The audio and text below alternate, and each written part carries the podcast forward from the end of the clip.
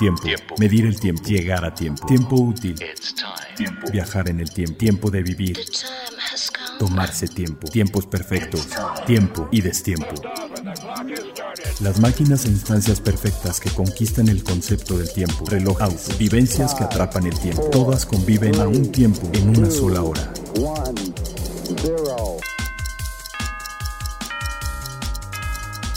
Hora local.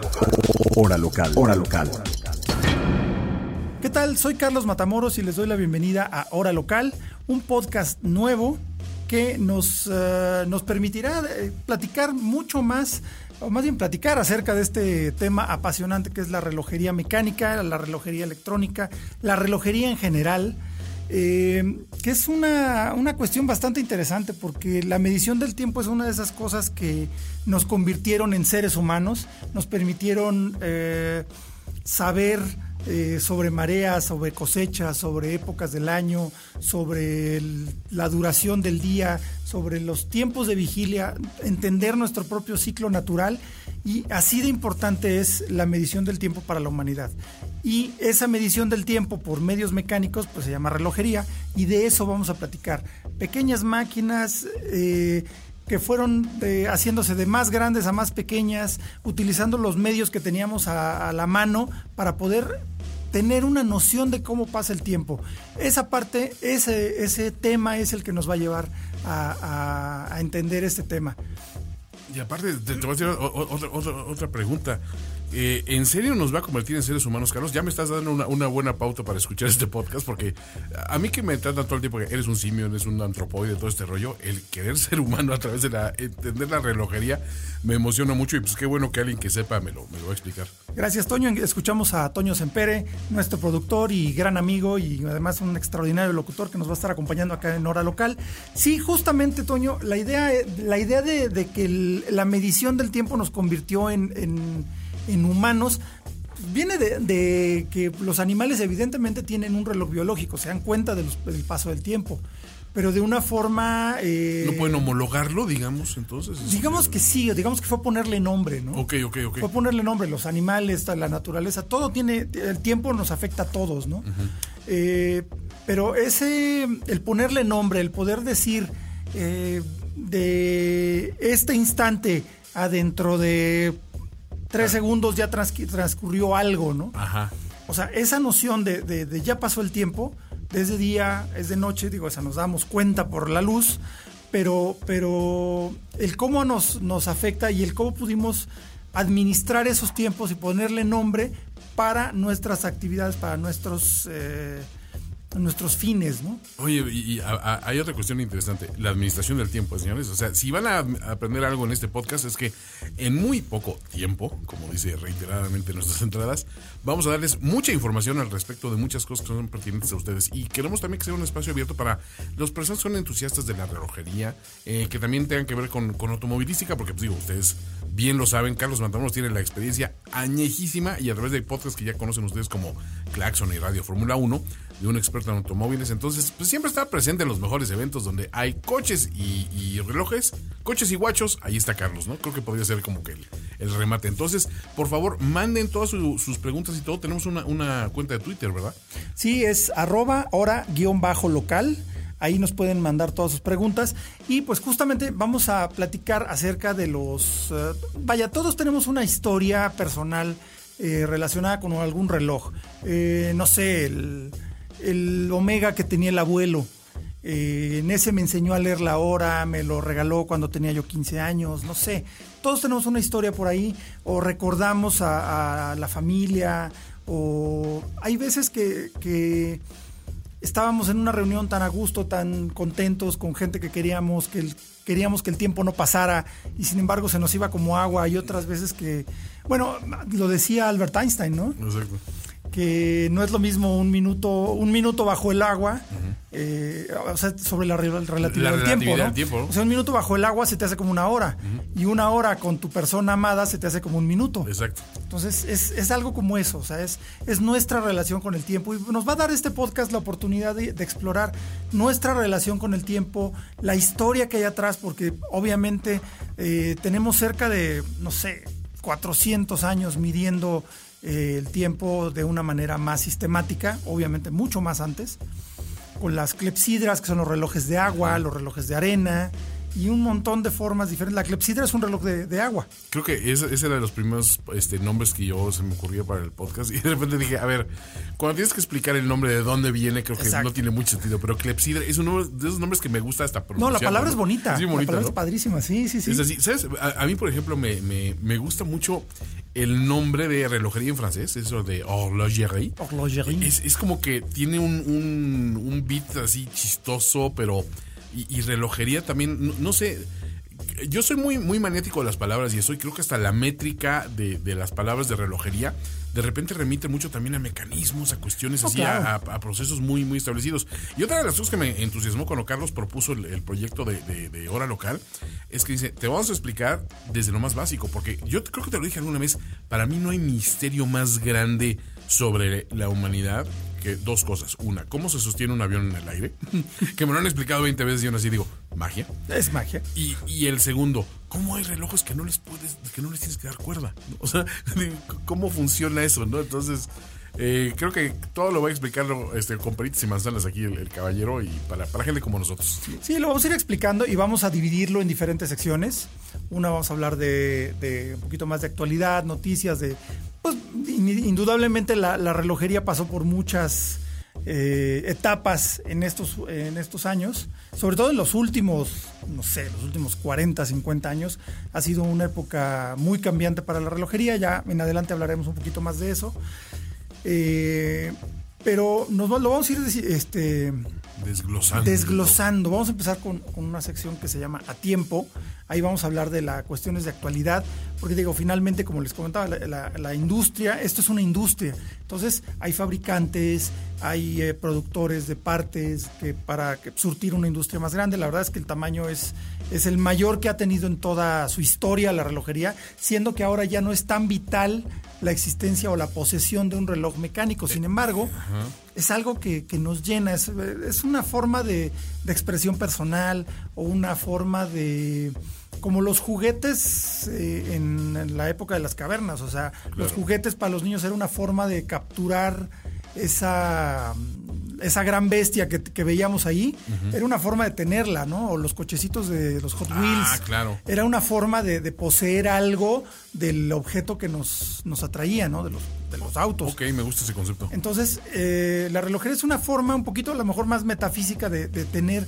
posesión, control o por lo menos algo que ver con el tiempo, ¿no? Tener eh, esa sensación de que controlamos nuestro tiempo, cosa que no es así, pero, pero un reloj mecánico nos da esa, nos da esa fantasía y además es, una, es un objeto creado por más seres humanos, completamente a mano.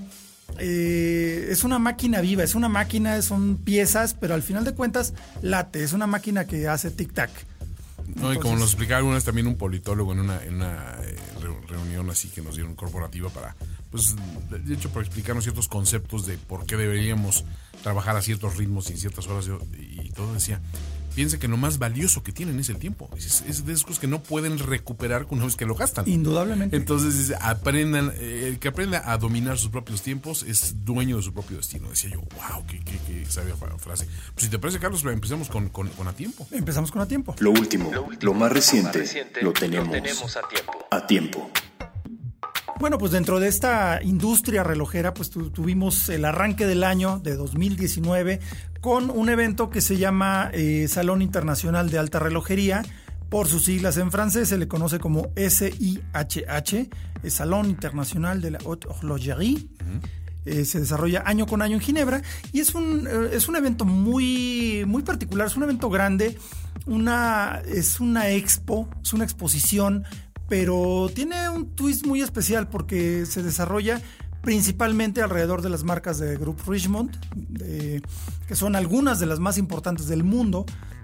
Estamos hablando de Cartier, IWC, IWC es International Watch Company, pero ya eh, eso era el nombre original, pero ahora ya nomás se le conoce como IWC. IWC, Cartier, Lange, Adolf Lange Sone, Es una marca alemana de gran tradición que ya poco a poco, igual en otras secciones iremos platicando la historia de cada marca. Hoy vamos a hablar de una de ellas, de las que ya mencioné, pero bueno, seguimos. Entonces, eh, tenemos también eh, Lecoultre, que es otra gran, gran firma relojera. Todas estas marcas son 16 de Grupo Richmond, más, eh, digamos que invitados y amigos que se unen a esta primera gran fiesta de la relojería del año. Eh, se reúnen alrededor de 35 marcas, eh, muchas de ellas independientes de productores creativos. completamente fue que piensan fuera de la caja, dándole una vuelta a este producto que tiene siglos con los mismos principios, pero encuentran la manera de darle un, twist ahí y mostrarnos la hora de alguna manera novedosa, eh, innovar en una, en una industria centenaria. Entonces, este, este, evento tiene la particularidad de que se, compone como de, grandes pabellones, grandes como boutiques que están eh, vestidas con toda la identidad de la marca, ¿no? Por ejemplo, una marca tan, tan querida, tan eh, icónica como Cartier, Cartier no solamente hace, empezó como joyero, o sea, Louis Cartier era un joyero, eh, no solamente hace joyería, hace relojería. Aquí está la parte de relojería de Cartier, pero además tiene una tradición en la moda, en la ropa, en los accesorios. es un estilo de vida Cartier. Ahora les vamos a platicar un poquito más de eso. Entonces, el pabellón Cartier tiene su imagen con sus piezas excepcionales, las colecciones privadas. eh, Así cada marca tiene su, su gran eh, su gran presencia. ¿Cómo funciona lo de las colecciones privadas? Es gente que de plano dice, a ver, te voy a mostrar este lo que tengo. Sí, hacen una colección muy pequeña, eh, de, digamos que de un tiraje muy reducido, piezas eh, exclusivas de, no sé, cinco piezas. Ok. Que generalmente son piezas o de extraordinaria mecánica, o sea, muy complejas, muy complicadas. No es lo mismo complejo y complicado, ahorita los platicamos. Ajá o eh, de alta joyería, piezas de alta joyería, que generalmente acaban siendo piezas únicas, porque como se hacen con, gemas naturales. Eh, el tallador de acuerdo a cada pieza va, va eh, dándole forma a la, a la, a la piedra y lo va acoplando al brazalete y lo va haciendo de una manera. Entonces, no es fácil producir cinco relojes iguales porque difícilmente vas a encontrar la misma cantidad de piedras del mismo tamaño. Mismos brillos, mismas calidades, este, nitidez. es muy complicado. Entonces, esas colecciones privadas se refieren a, ese tipo de piezas y, Cartier tiene una que se llama literalmente colección privé. que hace eh, algunas piezas extraordinarias. Ya les iremos platicando más adelante. Cada marca presenta mínimo unas cinco piezas, cinco referencias importantes más como otras 20 que son extensiones de colección en diferentes colores. Y ahora notamos una tendencia muy particular. El color azul estaba siendo como predominante hace, desde hace ya, no sé, 6, 7 años. Que decían que el azul era el nuevo negro. Y este año empezó a salir el color verde, que era un color como muy común en relojes para Medio Oriente. Ok, ¿y eso? Pues de gustos de allá, nomás. Es gustos de allá, pero tiene mucha lógica, porque si vives en un entorno mayormente desértico, es, cierto, el, es el color que, menos ves. ok, tiene sentido. O sea, en Inglaterra no vendes un reloj verde ni a patadas. A ¿no? golpes, no, no, claro. Pero en cambio en Medio Oriente era muy popular carátulas verdes y todo, que eran colores como de los años 70. Ahora, toda la tendencia relojera está regresando a los años 70. Ok. Eh, encontraron una forma de hacer el cristal de zafiro, que normalmente es, plano, lo encontramos de una forma eh, abombada, como globito, que semeja a las micas de plástico que utilizaban los relojes antes. El plexiglas. Sí, el famoso plexiglas. Entonces le llaman eso glass box. Entonces ya los relojes están pudiendo adoptar una estética como 60, 70 gracias a que el cristal de zafiro tiene ya la forma como, como de, pequeño domo. Y digamos que es un poco más resistente que el plexiglas, ¿no? No, creas, ¿eh? es que es una ¿Se daña más fácil? De hecho, el Omega Speedmaster, que es otra gran historia de relojes que les platicaremos, una de las razones por las cuales funcionó bien en el espacio fue por el plexiglas. Ok, porque es, más... se, puede rajar, se estrella, pero no se, no, se revienta. Ah, ok. El cristal, aún el zafiro se llega a reventar. Ok. Entonces el problema en gravedad cero es que alcanzas a respirar los pedacitos de cristal. Uh, ya. Es bien peligroso eso. Oh, mira. Entonces, por eso en, el espacio... Por eso no voy al espacio, Jesús. No, yo tampoco. si no, sí, sí quería. Si no, sí, exacto. Ahí estaría pues. No, de hecho, este, ese tipo de cosas eh, son, son como tendencias de otra época, pero que ahora regresan porque la estética es como más nostálgica. Y justo ahora estamos en un, en un retorno a los años 70. Obviamente los relojes de los 60 y los 70 eran más frágiles que ahora. La hechura y la producción de un reloj moderno pues es incomparable a un reloj vintage, ¿no? Que ese es parte de también el, el atractivo que tienen los relojes antiguos. Entonces, esa, esa, esa, estética está regresando y te digo, los colores de los años 70, ese verde encendido como verde bandera, como verde irlandés. Ajá. Por ejemplo, Rolex los manejaba mucho Ya. Porque su clientela es una buena parte en De el Medio Oriente. y- ajá. Entonces lo tenían en catálogo o incluso pues, en muchas tiendas tú puedes cambiar una carátula de un Rolex en Las Vegas, por ejemplo, y puedes poner el color que tú quieras. Pero sí había una gran variedad de, de colores así raros como, como lavanda, Mm. como café. O sea, esa, esa gama de colores la tenía Rolex, pero como que no se explota mucho en Occidente, Ya. porque era para allá. Pero ahora, este año, empezamos a ver esa pre- predominancia de color verde, que no es algo muy, muy eh, común por acá. No, no, no. O Era sea, el azul, los 70, ¿no? El azul que mencionaba, sí. O No, sea, el azul un sí tiempo para es- acá, ahorita te dabas una vuelta por cualquier joyería y relojería Exacto. y veías carátulas azules por todas partes. Todo mundo tiene carátulas y, azules. Y muy bonitas, la verdad. O sea, son, son muy vistosas. Pero a mí el verde, por ejemplo, esa, de esas cosas que digo, en, en verde siempre eh, tengo recuerdos de coches muy bonitos en verde, ¿no? Pero Sí. no es un coche, no es un color común, es difícil encontrar. No, y de verde. hecho era por épocas. O sea, acuérdate que en los años 90, el verde eh, tortuga ninja, como le decían, el verde, el verde metalizado, Sí. como que tuvo un, Un pequeño auge, sí. Un auge muy fuerte, que ahora ya no ves ni un solo coche de esos No. verdes que veías por todos lados. Alguien Claro. lo repintó. Pero bueno, el caso es que hay muchas novedades, eh, se presentaron grandes complicaciones. Cartier presentó, por ejemplo, su nuevo, las nuevas versiones del Santos que fue relanzado el año pasado. Icónico reloj. Hermoso, ahorita les platicamos toda la historia del Santos, pero vaya, eh, lanzaron una versión con cronógrafo, que es eh, para medir tiempos parciales, que es algo como muy tradicional en, en- en Cartier.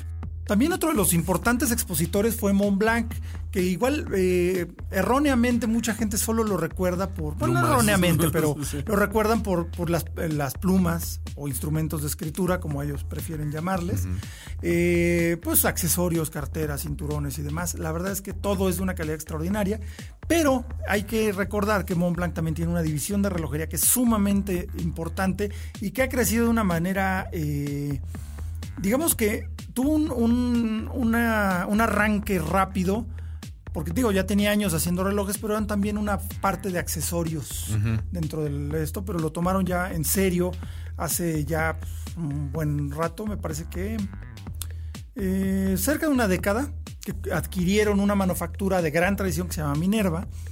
Entonces Montblanc adquirió todo ese know-how relojero, pero de ahí lo ha ido desarrollando lo ha ido desarrollando y ahorita tienen a una de las superestrellas de los rockstars del diseño relojero actual, que es eh, David Echerrato, un italiano que además no, no hay manera de confundirlo con cualquier otra nacionalidad. Tú lo ves a dos kilómetros, sabes que es italiano.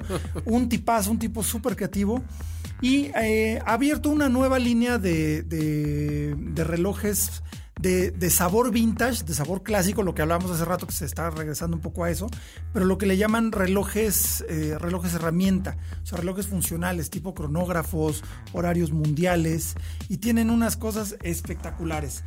Eh, acaban de, de- de renovar la colección 1858 con justo colores eh, tirándole a verde, es un verde bosque, un verde más oscuro, con el bisel, la carátula en verde y dos globos, eh, de- de- digamos la imagen de dos globos terráqueos, el norte y el sur, hemisferio norte y hemisferio sur, eh, para lograr un cronógrafo que se ve súper clásico, muy bonito y hecho en, en bronce, que es ahora el metal de moda. Ahora se está explorando mucho ese tipo de materiales diferentes. Los materiales tradicionales en relojería, oro, Acero. acero y básica, bueno, titanio, que también ya es todo un Sí, clásico. exacto. Es también de los materiales más o menos recientes, tendrá unos 40 años que se está usando el, el titanio. Eh, pero ahora el bronce está como muy en auge y además ese tono cálido que es similar al oro, es como más amarillo, Pero la cuestión con el, con el bronce es que el bronce cambia, el bronce envejece. Claro. Sí, el- el- la acidez de la piel, el- los líquidos que le caigan, o sea, agua, lo que La sea. oxidación normal. La sí. oxidación aérea le va cambiando el color y, y se va viendo como más particular.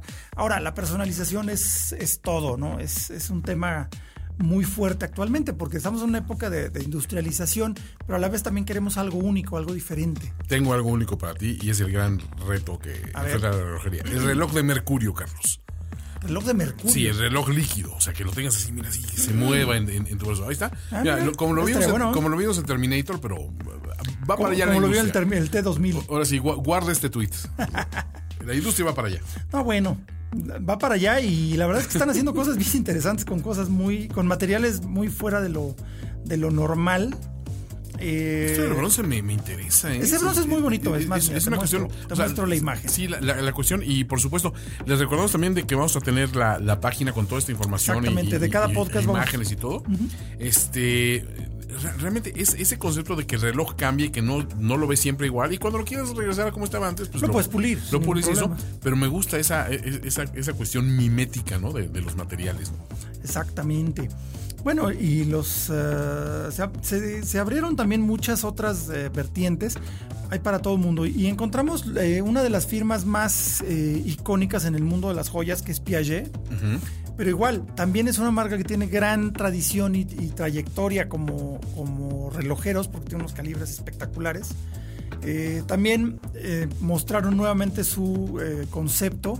Imagínate, Toño, un reloj de 2 milímetros de grosor. Todo el reloj, Sí, sí, sí. no el mecanismo, todo el reloj. Dos milímetros. 2 milímetros. Es más que una tarjeta de crédito. Exacto. Sí, sí. O sea, pero un reloj y, y, o sea, mecanismo, todo, todo. Todo, todo, un reloj todo. mecánico, o sea, una pequeña máquina con una, eh, con una cuerda que es una donde almacena la fuerza, que se va desenrollando, No mueve un tren de engranes, mueve manecillas, tiene una- un, un oscilador, un volante que va y viene. Es esas cosas que ahorita me puedes explicar con pelos y señales y hasta mostrar quizás hasta esquemas y yo no lo podría ver hasta verlo, ¿no? Pues O sea, todo eso en 2 milímetros. No puede ser. 2 milímetros de grosor. Eh, yo tuve oportunidad de ver ese reloj el año pasado, curiosamente. Eh, la caja está hecha totalmente de cobalto. Es una pieza única, es un, es un prototipo. Ok, Todavía ok. no se produce. No es de producción. Pero la caja es de cobalto precisamente porque es tan delgada que tiene que ser un material súper eh, duro, Claro. súper resistente, que no se flexione. Porque es tan delicado y tan pequeño el mecanismo que se flexiona tantito, se, se detiene o se destruye. Claro. Entonces era una cosa así, no lo podías ni tocar. en Ah, qué cosa. ¿no? Pero la verdad es que Piaget tiene, tiene cosas bien interesantes, tiene algunos de los relojes extraplanos más bellos del mundo. Eh, también otra marca que es Bulgari, que no, no estuvo en este, pero ya platicaremos de Bulgari, que es una de las marcas consentidas. De hecho, personalmente es una de mis marcas favoritas. Por eso también Vacheron. eh, Vacheron Constantin, eh, exactamente, Vacheron Constantin presentó también eh, pues, su nueva, bueno, la, la extensión de la colección Patrimony con una carátula azul hermosa que va increíble con el, con el oro rosa. No, no, no. Y es que el oro rosa y, y el azul, esa combinación Es natural, o sea, se ve espectacular. increíble. Ahorita tengo un, un tema a futuro de hora local y de hecho este se lo estamos pimpeando por aquí. Vamos a hablar de esos relojes que de repente se han popularizado, que están vendiendo, aparecen en Facebook. Estas empresas de supuestamente estamos, somos los disruptores de la industria de la Ah, sí. relojería con estos mecanismos de un reloj que ordinariamente valdría dos mil dólares, te lo vamos a dar en 300 porque ya, a ver, vamos a hablar a detalle de estas cuestiones y por, qué. unos ¿no? cuestan 200 dólares y otros cuestan Exacto. sí, 10 mil. Por ahí este, un, un día este fui con, con Warren Christopher, el, el- el que era el, el director de moda de- del grupo de Men's Health. este, andamos ahí en, en boutiques en Lake Worth. Lake Worth, por si no lo saben, es el, el rodeo drive de la costa este, en, Ok. en- en Florida, digamos, ¿no? Está en West Palm Beach. Y era de esos lugares donde decías, bueno, es que aquí deben pedirte tres referencias de crédito nomás para caminar por esta calle, ¿no? Porque sí, era, era brutal. Y me llevó a decir, vamos a probarnos un traje de 5 mil dólares. Me dijo, y dije, a ver, ¿yo para qué me voy a probar un traje de 5 mil dólares? No voy a comprar un traje de 5 mil dólares. Dice, no es para que, no es, o sea, No es que para que te lo compres, es para que sientas un traje de 5 mil dólares. ¿Y por qué vale 5 mil dólares? Ahí sí me quedé tan, tan impresionado de decir, claro, es que tiene que ser tu punto de referencia para decir, ok, entonces yo no es que vaya a gastar los 5 mil, pero a lo mejor Es esto puedo entender por qué vale entender eso, por qué vale eso y sentirlo, ¿no? Exacto. Y esa es una de estas cuestiones que, que tienen que aprender. También relojería, porque relojería. No, no, relojería es todo acerca de eso, ¿eh? Sí. Definitivamente, porque un reloj producido industrialmente puede ser mucho más barato. Ahí tenemos un Swatch. Sí, sí, sí. Es industrial, con una máquina de cuarzo. Son relojes verdaderamente admirables, confiables, perfectamente bien hechos, pero dentro de un presupuesto. Claro. O sea, para, para ser vendidos masivamente y producidos masivamente. Eso permite que bajen los costos, pero no hay una sola persona que toque un Swatch durante su producción. Todo, es una máquina. Todo es una máquina. Y aquí estamos hablando precisamente de estos modelos está hablando Carlos. Todo contrario. todo al revés, ¿no? Cada componente. Vamos a hablar de que un reloj eh, sencillo, un reloj normal de, de tres manecillas, horas, minutos, segundos y calendario de nada más día. Sí, de digo, fecha de la semana. Nada más. Esa es la, la, complicación más básica que es el calendario. Ajá. Ahorita platicamos un poquito de eso.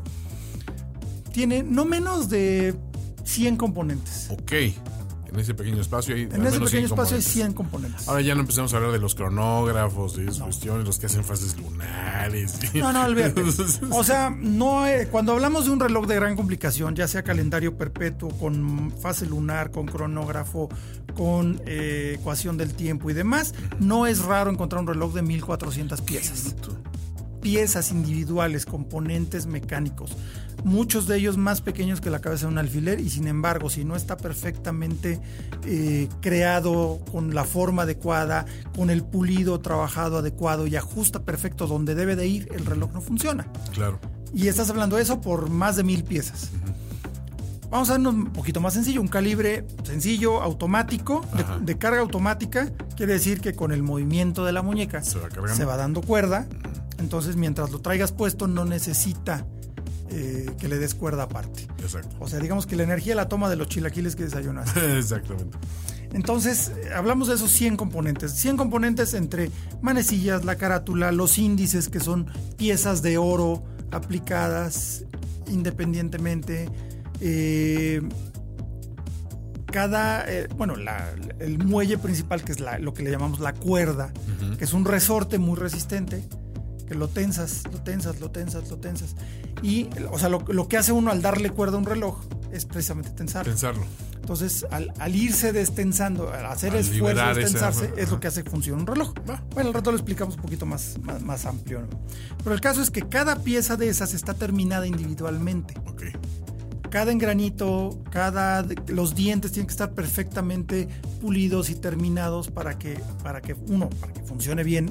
Porque un diente que esté mal, el reloj se traba. Uh -huh. Porque igual la energía es mínima. O sea, o sea, la fuerza de ese resorte, pues no es, digamos, no puedes levantar algo con esa fuerza, ¿no? Exacto. O sea, es una energía mínima que se va administrando y que se va multiplicando para poder crear ese movimiento. Entonces, cada componente está terminado a mano, la caja está pulida a mano. Entonces, obviamente, todas esas horas, hombre, para pulir, terminar, ensamblar, ajustar, lubricar y eh, hacer una revisión de, de, control de calidad, porque obviamente tú no puedes admitir un reloj que, que cuesta dos mil dólares, cuatro mil dólares o 20 mil dólares. Nomás atrasa dos segunditos al día, ¿eh? No, no sé por o que tenga una pelucita. Una pelucita. Sí, no, no puedes. No, no puedes, porque, o sea, vas a ver esa pelucita toda tu vida. Entonces, claro. El mínimo polvo, porque está hecho en ambientes controlados, de manera que el aire está lavado, eh, todo eso tiene un costo. Uh -huh. Por eso un reloj de calidad vale tiene un costo vale. elevado. Lo mismo que decías, la analogía del traje me parece perfecto. O sea, claro. no es lo mismo un traje de Milano que un traje eh, de. Curian. sí, o sea, ¿todavía existe Milano? No, ¿eh? no pero no, debe, no, creo que sí, ¿eh? Todavía. No, no, sé, pero vaya un traje Curian o un, que un Keaton o un este. Exacto. Armani o algo así, ¿no? O sea, claro, claro. Es, es una, una, analogía importante. Pero bueno, terminando con este, con este gran show del. De la relojería. Eh, seguimos viendo muchos colores azules, carátulas. bueno, eh, simplemente eh, Girard Perregón, una de mis marcas favoritas también, presentó uno que se llama el Laureato Absolute, un reloj, eh, un cronógrafo con caja de fibra de carbón, Uy. pero es fibra de carbón forjada. O sea, no tiene la orientación como en un Fórmula 1. Ajá, que, es se un ve tejido. como un tejido. Es exacto. un tejido, tal cual. No, aquí no. Aquí las fibras de carbón eh, se, se, meten con una resina en un molde a presión. Ok. Entonces, el, el acabado es. Es como un veteado es más. Ca es caótico. O sea, es para todos lados. Se ve como madera. Sí, sí, sí. Pero también hay una cosa, ay no. Sí, este, no, parece beta como de madera. Parece beta como sí, de sí. madera, entonces no hay forma de que encuentres, que, que se hagan dos relojes iguales. No, claro, claro. Porque la beta siempre va a ser diferente. Entonces tienes un material de alta tecnología Único. completamente único en, en su acabado y eh, con una mecánica extraordinaria. Entonces, ¿Y este sí es venta o es este sí es a venta, ¿no? Este sí existe, existe para todo. Solamente habrá este, una producción limitada, todavía no, no tengo el número exacto, pero aquí el- la cuestión está en que la fibra de carbón se mezcla con algunos detalles de fibra de, de fi- de fibra de vidrio azul. Uy, entonces, tiene por eso como se ese ve negro y azul, por eso se ve azul. un jaspeado ahí que se ve bien Qué interesante. cosa. No, está, está espectacular, ¿eh? O sea, sí. son- son- después de, ese, de que me decías que era verde con, con o- o- digo, azul con oro rosa, creo que es mi, mi favorito de los. No, es que hay, de- Pero hay de cosas verdad, preciosas. Este. Hay cosas hermosas y ya les iremos platicando durante el paso del tiempo de los diferentes podcasts de los nuevos, eh, bueno, todos los nuevos modelos que fueron presentados acá. Les platicaba del evento, la verdad, eh, muy particular. Caminas entre pasillos gigantes donde están todas, cada marca, y cada marca es un recinto diferente, es un universo diferente, porque cada marca tiene un lenguaje diferente, tiene una historia diferente. Entonces es, es un viaje bastante interesante por, en cierto modo, la historia de la relojería. Y obviamente todos tienen, casi todas las marcas tienen un, un pasado largo y hacen honor al pasado. Y un poquito de eso les platicaremos más adelante. Y embajadores de marca y gente así importante Uf, también. embajadores de marca sobran, ¿no? están todos ahí. Todos están. Están todos ahí. De hecho, en alguna ocasión me tocó ver a Michael Schumacher en el stand de Audemars Piguet, que era este pues era su embajador. Pidiéndole que le cambiaran la correa al reloj.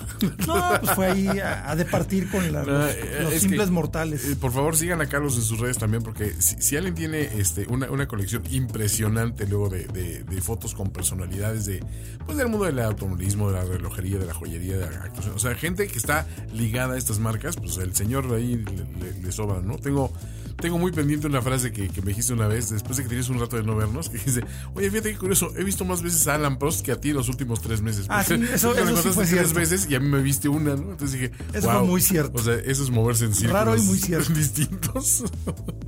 Muy, muy raro. Bueno, ya vamos a cerrar con una marca que también es de las consentidas, que es Panerai, que también presentaron un modelo completamente hecho eh, en, fibra de, en fibra de carbón, que es un material especial en una versión, más bien una versión del- de la fibra de carbón que manejan ellos, que se llama Carbotec. Pero todo el reloj está hecho de Carbotec, salvo, salvo el mecanismo. La carátula es Carbotec también y se llama Luna Rosa. Panerai fue una marca que surgió en los años 30. Bueno, existía desde antes, pero Giuseppe Panerai solamente producía eh, profundímetros, brújulas, instrumentos para buzo, Ya, para buceo profesional, pero estamos hablando de los años 30. Sí, de cuando eran de escafandra. Exactamente. Pero eh, la Segunda Guerra Mundial, que también nos ha dado muy ju- juguetes muy interesantes, como todas las guerras, eh, digamos que hubo la necesidad, una- una- un requerimiento de los, de los clientes de Giuseppe Panerai, de que junto a las brújulas, profundímetros y demás instrumentos que les hacía, que les creara un reloj para buzos. O sea, no existía el, el concepto de un reloj de buceo. O sea, No, no, los no, relojes de definitivamente antes de no. esa época, pues eran así de. No tenían ni siquiera un empaquito de hule ni nada, pues simplemente nomás que no se mojen. ¿no? No más que no se moje y que no aguanta. se moje. Entonces, de, de eso, de nada, crear un instrumento que pueda ser usado bajo el agua y que pueda verse abajo del agua. Ah, es porque esa es la cosa. sí.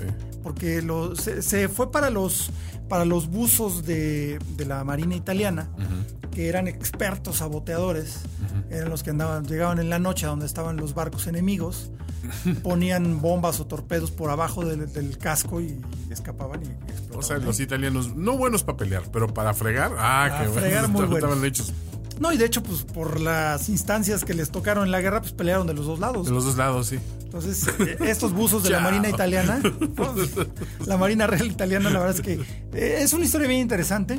Y pues de ahí surgió Panerai, de Panerai como marca. De hecho, los mecanismos se los hacía Rolex. Ok. Y hay unas marcas, hay, hay partes bien interesantes de la historia, pero ya lo hablaremos cuando nos toque hablar de la historia Obviamente. de. Pero bueno, el caso es que la tradición de esta marca son los relojes de buceo Así es. y sacaron este Luna Rosa todo en, en, en Carbotec que la verdad luce espectacular, porque los Panerai son relojes muy grandotes. Sí. Pero es muy chistoso eh, de que hubo la tendencia de los relojes grandes, pero pues, Panerai siempre fueron así, Claro. porque usa- utilizaban mecanismos de reloj de bolsillo. Eran relojes grandes, Mm. Sí, porque eran más fáciles de regular y más resistentes Claro. que, que lo que se podía haber miniaturi- miniaturizado en ese entonces.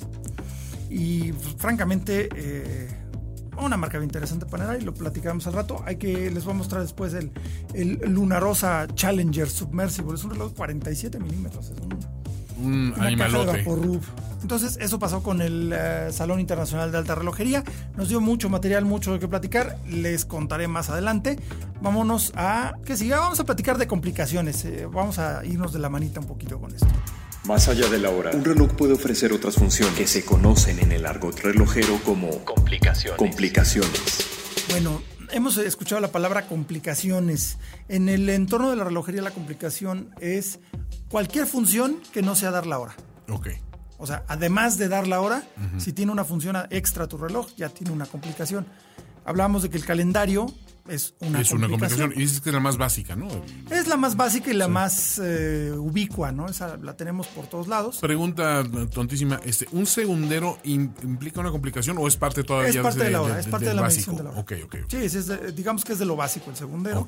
Entonces, horas, minutos, segundos es un reloj. Es un reloj. Ya Una- con una complicación es a partir de, de- de lo que dices, ¿no? Exactamente, una, una complicación adicional es cualquier otra función extra, ¿no? Ya sea este, un calendario, calendario. un cronógrafo, o un indicador de fase lunar. Y de- dentro de cada uno de esas hay diferentes vertientes, lo- también luego las ampliaremos, pero eh, también tenemos otra que es la, la ecuación del tiempo, que es la, eh, la diferencia entre la duración del día eh, civil, o sea, lo que dura para nosotros, y lo que dura en realidad en el ciclo solar. Ok.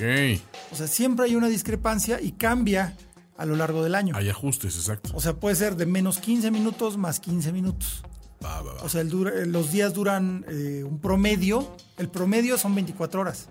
Pero en realidad, dependiendo de la época del año, duran un Hay poquito más cortos o un poquito menos. Un poquito más. o Ok. un poquito- poquito menos. Entonces, la ecuación del tiempo es una complicación en un reloj que eh, permite eh, saber qué tan cerca está el día que estamos viviendo con el del ciclo solar. Oh, ya.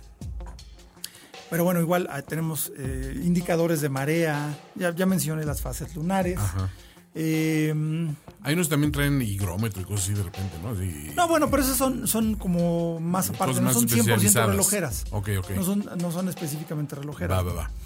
O algunos eh, tienen distintas formas de mostrar la hora. Ok. Que es una, no es una complicación técnicamente como el turbillón, el turbillón tampoco es una complicación, es un refinamiento técnico, Va. pero se le conoce como si fuera una complicación. ¿Y cuál es la complicación de esta semana, concretamente? Esta semana vamos a hablar de la primera. Ah, bueno, también tenemos el, el- la- el horario mundial, Ah, es cierto. el doble zona horaria, que son dos cosas ligeramente diferentes. Pero bueno, la complicación de esta semana, vamos a platicar de los calendarios. Ok. El calendario, pues tenemos que saber qué día de la semana es. El calendario, eh, los relojes en- en- por lo general nos muestran la hora en, en un formato de 12 horas. Así es. Entonces un día son dos vueltas. ¿Sí? O sea, unas son las 12 del día, las otras son las 12 de la noche. Matemática que hasta Antonio Sempere puede entender. ok, gracias, gracias. No, bueno, Gracias pero- de ahí más idiota de lo que me. No, no, no. Pero me refiero que, que el, el calendario está, eh, está ligado a la segunda vuelta Va. de, la, de la hora. Sí, claro. Entonces, llegando a las 12 de la noche es donde, donde hace el cambio. Generalmente es un, un cambio instantáneo, la mayoría de los relojes.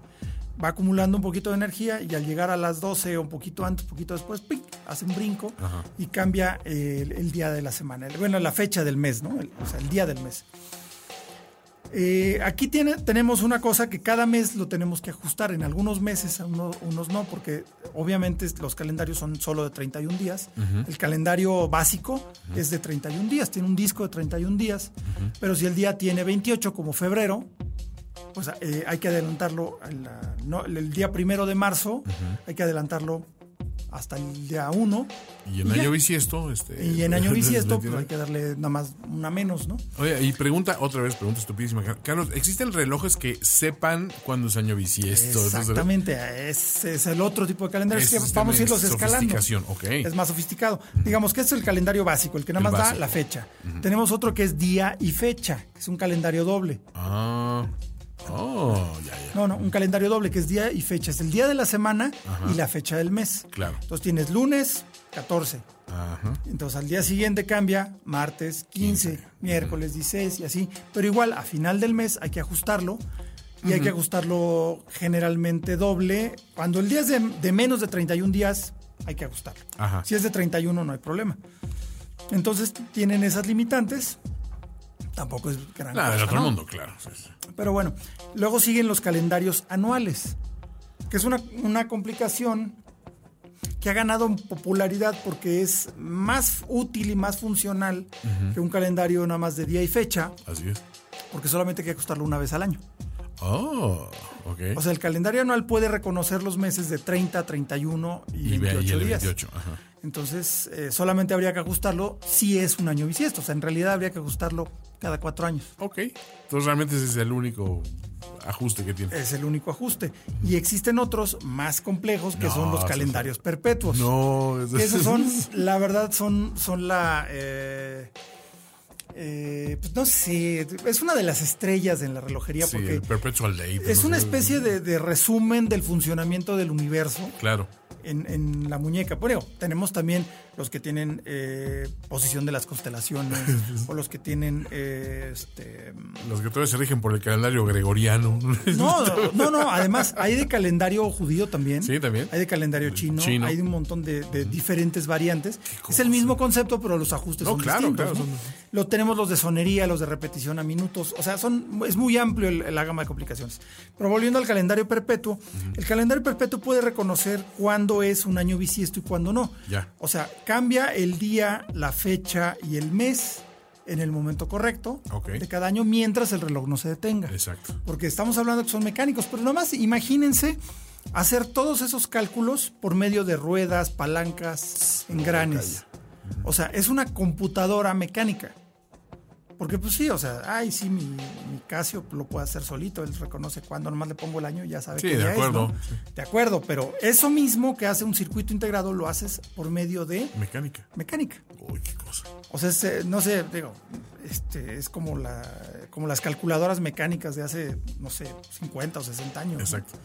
Eh, todo era eh, hacer sumas y hacer adiciones, bueno, hacer sumas y operaciones aritméticas por medio de posiciones de engranes. Entonces, eso mismo nos permite saber cómo funciona el universo resumido en una pieza, una pequeña maquinita que llevas amarrada a la, muñeca. Pero si tienes un reloj de esos mecánicos de Perpetual Date, tienes una, pieza espectacular. Es espectacular, o, sea, un, calendario perpetuo es, una pieza espectacular por donde se le mire. Y de hecho, hasta hace relativamente recientemente, eh, los calendarios perpetuos eran extremadamente delicados. Digo, como mecanismos son delicados. Y siempre había el riesgo de que, eso es algo que igual lo vamos a ir platicando con el tiempo. Por ejemplo, bueno, eso lo platicamos una vez. Con un reloj que tenga calendario, un reloj mecánico, nunca hay que cambiarle la fecha. Va. Eh, entre las 9, 10 de la noche y las 2 de la mañana porque es justo el momento en el que está acumulando la energía para cambiar. Oh. Entonces, si tú forzas el cambio de fecha cuando ya está acumulada la energía para puedes el salto, alterar, puedes, eh, pues puedes trabar el mecanismo. Okay. Se puede dañar el mecanismo de un calendario. Eso en un calendario sencillo. Oye, pero eso te lo dicen, Carlos, cuando, cuando adquieres un reloj o es sí, conocimientos generales que uno debería poseer. Mira, son conocimientos generales. Si tienes relojes. Pero en teoría debe estar en el manual de tu reloj. El que nadie lee. El que nadie lee. pero eh, ahí, ahí, viene. Viene explicado que no debes ajustar la fecha en, antes de las más bien después de las 9 de la noche y hasta las 2 de la mañana, porque algunos eh, el día brinca, la fecha brinca y el día tarda un poquito más. Era, lo que te iba a apuntar. Yo, yo he visto algunos que sí, o sea, en el cambio es así, vilmente así, y en otros como que es gradual, muy medido. Y siempre decía yo, por qué uno es un sistema y por qué el otro. ¿Cuál es más eh, refinado y cuál es más Es más básico? refinado el de salto instantáneo. El salto instantáneo es más Sí, refinado. es más Fíjate, refinado. Yo hubiera pensado que el que iba moviéndose gradual y que vas, dices, ahorita ya, ya es lun, así, ¿no? Sí. Pero ya está, ya, ya nomás es la, así la, la última línea y ya empieza el martes, ¿no? Así. Sí, no, y hay algunos que, por ejemplo, el- el- la fecha es instantánea, es el plic. Ajá. El día cambia, el- la, fecha La fecha es- cambia y el día es el que tarda. Ok. Entonces, por eso lo ideal es no entre las 9 y las 2 de la mañana. no No, meter lo mano ahí. muevan, Ok.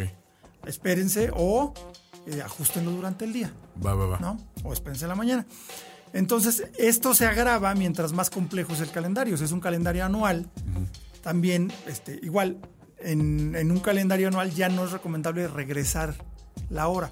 Porque en los calendarios antiguos, los relojes que no tenían un sistema de cambio rápido, tenías que avanzar todos los días del mes Ajá, sí me para llegar al día que querías. Ajá.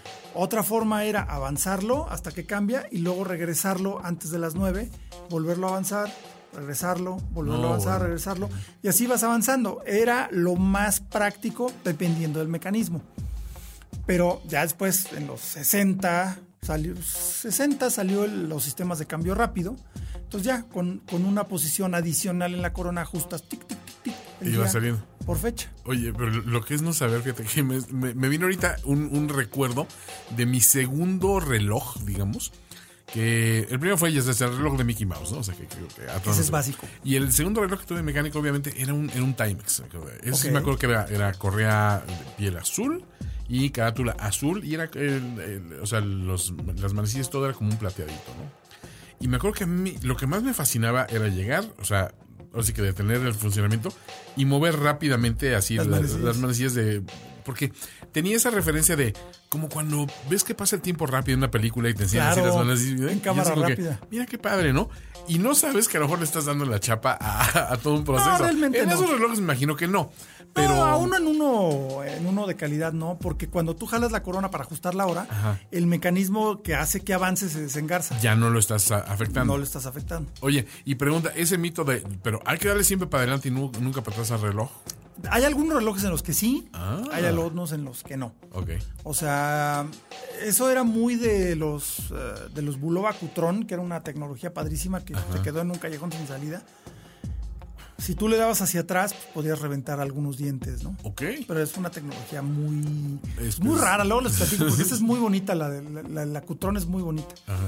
Es un electrónico que no es de cuarzo. Ok. O sea, es un reloj electrónico antes de que existiera el cuarzo. Bueno, Entonces lo platicamos en otra ocasión, el, el, el Acutrón. Bueno, entonces eh, ya. Pero eh, los relojes de, de calendario este, que te marca el día, el día del mes, Ajá. más bien la fecha, es que es el- Sí, la fecha del mes, el, el número de, de día del mes, eh, sí los puedes regresar Y cuando no, tienen cambio rápido. Estamos hablando de relojes viejitos. Claro. Los nuevos ya todos tienen cambio rápido. Ya no Muchos tienen son, eh, tienen tres posiciones la corona, la, la de hasta adentro, que es donde le das cuerda, la de en medio, que es para ajustar el calendario, Va. Que le das hacia un lado, cambia la, eh, la fecha, y hacia el otro lado cambia el día, Ok. y una tercera, que es donde ajustas la hora. Va. Entonces es el, el sistema Pero de- los calendarios perpetuos, eso sí no se deben de regresar. Y antes, si tú dejabas que se detuviera y tratabas de avanzarlo rápido, podías tronar el mecanismo si no sabías cómo hacerlo. O lo tratabas de hacer durante el horario prohibido. Ah, O sea, en un calendario normal lo puedes trabar, pero en un calendario perpetuo así. reventar a una microrueda, te digo, creada por un viejito allá en las montañas del Jura suizo. Ajá. Y adiós. Entonces tenía que ir a la fábrica a que se reemplazara eso. Podías Ok. causarle mucho daño a un reloj por manipularlo de forma eh, descuidada, ¿no? El mensaje, señores, siempre hay que leer las instrucciones. Hay que leer las instrucciones. Ahora ya se han creado mecanismos de, de calendario perpetuo con sistemas de seguridad que, por ejemplo, bloquean. A prueba de tontos. Eh, eh, bueno, yo Sí, no, no, a ver, nunca falta el manitas, ¿no? De que ya aquí, ya aquí lo no, además, digo, no todo el mundo tiene obligación de saber. No, entonces, obvio, pero. de repente se te olvida o se te va, le mueves y ya, ¿no? Sí, sí. Pero ya, ya, ya los calendarios eh, más modernos ya pueden ser ajustados independientemente sin ningún problema, ¿no? Ok. Pero bueno, eso es una complicación, eso es un calendario perpetuo. Si tienen alguna duda adicional, mándenosla a Twitter, arroba hora-local. Y seguiremos ampliando en eso, ¿no? Esas fueron las complicaciones y les voy a platicar por ahí sobre una leyenda. Computer set for time travel. Leyendas. Leyendas. Destination. Hora local. Hora local. Leyendas. Y la verdad, dentro de, de la relojería, pocas leyendas tienen la historia que tiene el reloj Cartier Santos. Seguramente lo han lo han oído mencionar o lo han visto y si no, búsquenle el Cartier Santos. Cuando esté el podcast arriba, ustedes verán eh, imágenes de, históricas del Cartier Santos. Me atrevo a decir que de esos que cuando hagan el, Monte Rushmore de los relojes legendarios, pues tiene que haber un Cartier Santos ahí, ¿no? Definitivamente. Sin duda. Digamos que si bien, eh, bueno, los relojes antes todos eran de bolsillo o de mesa o de otra cosa. No se les había ocurrido usar un reloj en la muñeca. El primer reloj de muñeca se, estima que fue el Reina de Nápoles de Breguet. Pero en realidad era un reloj de, pendiente, de, colgar, que le pusieron un listón para que la Reina de Nápoles lo usara en su, muñeca. su muñeca. Pero no era técnicamente un reloj diseñado para ser de pulso.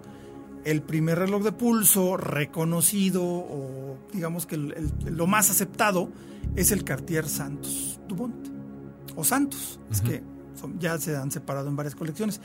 Porque si la marca es francesa, que es una firma legendaria creada por Louis Cartier, ¿por qué tiene el nombre Santos? Pues resulta que tiene que ver con Alberto Santos Dumont, uno de los pioneros de la aviación ya ven que no todos son los hermanos Wright. No, no, no. Hubo muchos que volaron, hicieron muchas cosas antes que los hermanos Wright, pero. Otto Lilienthal, por ahí también está. Otto este... Lilienthal, el mismo, digo, el este, ¿cómo se llama el otro? Este, ahí se me fue. ¿De los franceses estos o de.? Sí, Blériot, Louis Blériot también. O sea, entre todos ellos era Alberto Santos Dumont, que era un eh, aristócrata brasileño que desarrolló una gran pasión por las máquinas y de ahí pues volar era lo de hoy, pues él eh, adquirió globos y era un, lo que se llamaba en, aquel entonces un aeronauta. Entonces, eh, pues fue pionero de, diversas máquinas, de los primeros en volar en avión como tal, y pues eh, por combustible, por lo que tú quieras, hay que saber cuánto tiempo llevas ahí arriba. Exactamente. Entonces hay, hay que llevar una, una buena cuenta y eh, encontró Santos Dumont que era muy difícil estar piloteando su, su globo aeronave o lo que estuviera manejando en aquel entonces y estar sacando su reloj de bolsillo del chaleco.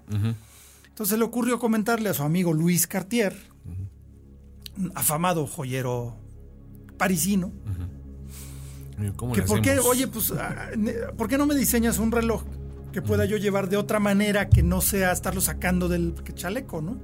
Entonces Louis Cartier creó, perdón, en 1904 creó un reloj para su amigo Alberto Santos Dumont, que se conoció después como el Santos. O sea, era uso casi exclusivo para él, así de... Sí, o sea, fue un reloj para su amigo, era una así de... ¿Para qué quieres un reloj aquí amarrado? Exacto. O sea, realmente lo que popularizó el reloj de pulso fue la Primera Guerra Mundial. Oh. Claro, o sea, los relojes de pulso así más, más eh, abiertamente creados de esa manera fueron... Eh, durante la Primera Guerra Mundial. Y uno de ellos también muy importante también viene de Cartier, que es el Tank.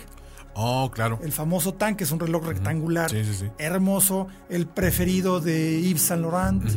O sea, es un icono de, la historia de la relojería y del diseño de joyería relojería. Es el Tank, tan importante como el Santos, pero el Tank este, sí fue creado también para ser primero como reloj de pulso y se empezó a comercializar un poquito antes que el Santos. Y hablaremos después también a, detalle del tanque, porque también no, el tanque es desde, desde, la historia, desde pues, vamos, desde la carátula y todo. no, la caja, la forma de la caja. Es, de hecho, se llama tank porque eh, para Louis Cartier la, la máquina que, que, revolucionó esa época fue el tanque. Sí, no estaba errado. El tanque y era francés. Sí, claro. Entonces, eh, el tanque semeja un tanque militar visto desde, arriba, a ojo de pájaro por eso los costados laterales, que son rectangulares, donde sale y se agarra la correa, son las orugas. Por eso el tanque. La verdad es que eh, pues la historia de, Santos Dumont, pues obviamente el reloj se popularizó, el reloj de pulso, y el estilo del Santos Dumont es muy particular y ha, durado hasta ahora, ¿no? ¿Cuáles dirías que son las características clave de un, de un, Santos, Cartier Santos? O sea, habla- hablando ya en tamaño y en funciones. No, bueno, hay, hay que recordar de, de qué época venimos. Venimos Sí, de es- finales del siglo XIX, la Torre Eiffel, de- de- todo, Claro. todo ese, ese industrialismo, ¿no? Entonces, el, el santo se define porque tiene una eh, un bisel, o sea, lo que enmarca la carátula, el cristal que cubre la carátula, eh, con tornillos Unos tornillitos. unos tornillitos. Entonces, el detalle de los tornillos que atraviesan la caja completamente, o sea, es lo que ensambla el reloj. Claro. Ese detalle es uno de los puntos más eh, tradicionales del Santos. Eh, los primeros eran, eran planos, ya después los fueron haciendo un poquito más curvos, pero la- los primeros Santos eran planos. Y el, el cabujón, o sea, o el capuchón que lleva la corona, que siempre es un pequeño zafiro, Oh, un zafiro azul, Exacto. que de ahí se convirtió en un eh, icono de Cartier. obviamente. Ese es los detalles más tradicionales del, del Santos. Y hay muchas variaciones sobre este, este, este tenor, pero esos están presentes en. No, eso en todos. En todos. No, y, y, por ejemplo, el año pasado hicieron un, un relanzamiento total de la, de la colección Santos. Pero vaya, o sea, el trabajo de, de reinventar un icono está bien difícil. no, ¿eh? está complicado. Porque, por ejemplo, si tú eres una marca relojera nueva, tú eres un, un joven creativo, que se te ocurren cosas loquísimas de cómo dar la hora, no sé, con, con eh, prismas que van girando. y- o sea, si no tienes una tradición, no tienes bronca. O sea, pues tienes total libertad de hacerlo. Pero, por ejemplo, una firma que tiene tantos años de tradición, Tiene tantas historias, pues tiene que ser respetuosa a eso. Claro. O sea, un Santos debe llevar números romanos, porque los Cartier llevan números Llevan romanos. romanos, claro. Porque era lo que había, y el primer Santos llevaba números romanos. Ok, y ahí se quedó. Entonces, parte del, del lenguaje de los santos, salvo algunas excepciones, eh, es el- los- la carátula con números romanos. ¿sí? Y, la forma rectangular de la carátula. Eso es bien, digo, la forma cuadrada. Cuadrada. La, carátula es cuadrada y el reloj también tiene una forma básica cuadrada, pero como redondeada hacia los lados. Ajá. Es muy tradicional el, el diseño, muy bonito y es inconfundible. Entonces reinventaron ese, ese icono que es el, el Santos con la nueva colección. Y ese, el bisel, por ejemplo, que también, eh, bueno, que es una de las partes esenciales, lo, lo- como que se extendió, como que se fue derritiendo hacia las orillas, Ya, ya, ya. hacia donde va la correa, hacia arriba y hacia abajo, digamos. Y fue ganando como más eh, robustez, porque el Santos era un reloj muy pequeño, muy, muy delicado, y generalmente hace un reloj chico, pero con una presencia tal que realmente el tamaño es lo de menos. Bueno, curioso porque hablando de, de- de cuestiones de, de adecuación a la portabilidad, que a final de cuentas es el principio de, de un reloj de pulso, eh, este, tú pensarías que a lo mejor los primeros eran vilmente casi un reloj de bolsillo, nomás como un listón como el de la reina, ¿no? Pues, los primeros de la Guerra Mundial así eran, ¿eh? y- o sea, los primeros así eran, pero dices que el Santos era más bien un reloj de carátula más reducida, más... Sí, más- creado más para usarse como, como pulsera. Sí, exacto, que sea mucho más práctico, digamos, y menos estorboso y menos... eh, Exactamente. oneroso. No, y de hecho los primeros relojes de pulso de la Primera Guerra Mundial eran relojes de bolsillo convertidos. Claro. Que le soldaban unas asas y les amarraban con Y ya un- te lo pones, ¿no? Con un con una correo. correa. ¿no? Ya, Ya. pero básicamente como traer un cinturón, porque es una Exacto. cosa brutal, ¿no? No, no, el, san, el santo sí fue diseñado para ser usado así. De hecho, la correa es separada. Ajá. Tiene una montura arriba y una montura abajo. Los de los otros era una correa continua y el reloj atado a ella, ¿no? Ya, ya, ya. Entonces, eh, esos detalles eh, fueron respetados. Esa, ese lenguaje que tiene el Santos Nuevo. Es un reloj obviamente más robusto porque tiene una mucho, bueno, tiene resistencia al agua, resistencia a los impactos, pero conserva ese sabor eh, clásico que es inconfundible, que es un nuevo Santos, pero con una identidad nueva. Digamos que rejuvenecieron completamente esta línea y, y se me hace eh, espectacular. Y ahora este año sa- sacaron las versiones en, eh, con una carátula azul que te mueres y versión cronógrafo. Que dentro de esa carátula que es rectangular, bueno, cuadrada, le añadieron tres pequeñas subcarátulas para los conteos de tiempo y todo. O sea, luce increíble ese nuevo, nuevo Santos. ¿Y, y no crece mucho? O sea, la, la- No, sí son relojes más grandes, Ya, son relojes de más 42, 43 milímetros. Una vez que empiezas a meter esos elementos de cronógrafo, sí, tiene que- crece un poco. Tienes que crecer un poco, ¿no? Crece un poco, pero aquí lo interesante es que Cartier fabrica sus propios mecanismos y este nuevo calibre eh, cronógrafo es una obra de arte. O sea, verdaderamente es, lo, es más difícil de hacer que un turbillón, un buen cronógrafo integrado. Pues eso fue todo por el momento en hora local. Les quedamos a deber el test drive porque se nos fue el tiempo un poquito como agua entre los dedos, como agua en clepsidra. Eh, pero les vamos a platicar, la siguiente vamos a tener un par de, un par de autos que vamos a reseñar. que tiene mucho que ver con este amor a las máquinas que tanto nos, que tanto nos eh, hace emocionar y pues seguiremos platicando de, de más relojes. No olviden mandarnos sus preguntas a arroba hora local o a arroba karmat01, lo que gusten y pues eh, nos estamos escuchando a la próxima. Time to get it together. Esto fue Hora Local, el podcast de la maquinaria perfecta. Nos escuchamos en el próximo programa. Conducción y concepto, Carlos Matamoros. Productor ejecutivo, Antonio Semperi. Voz en off, Arturo Jara. Hora Local es una producción de finísimos.com.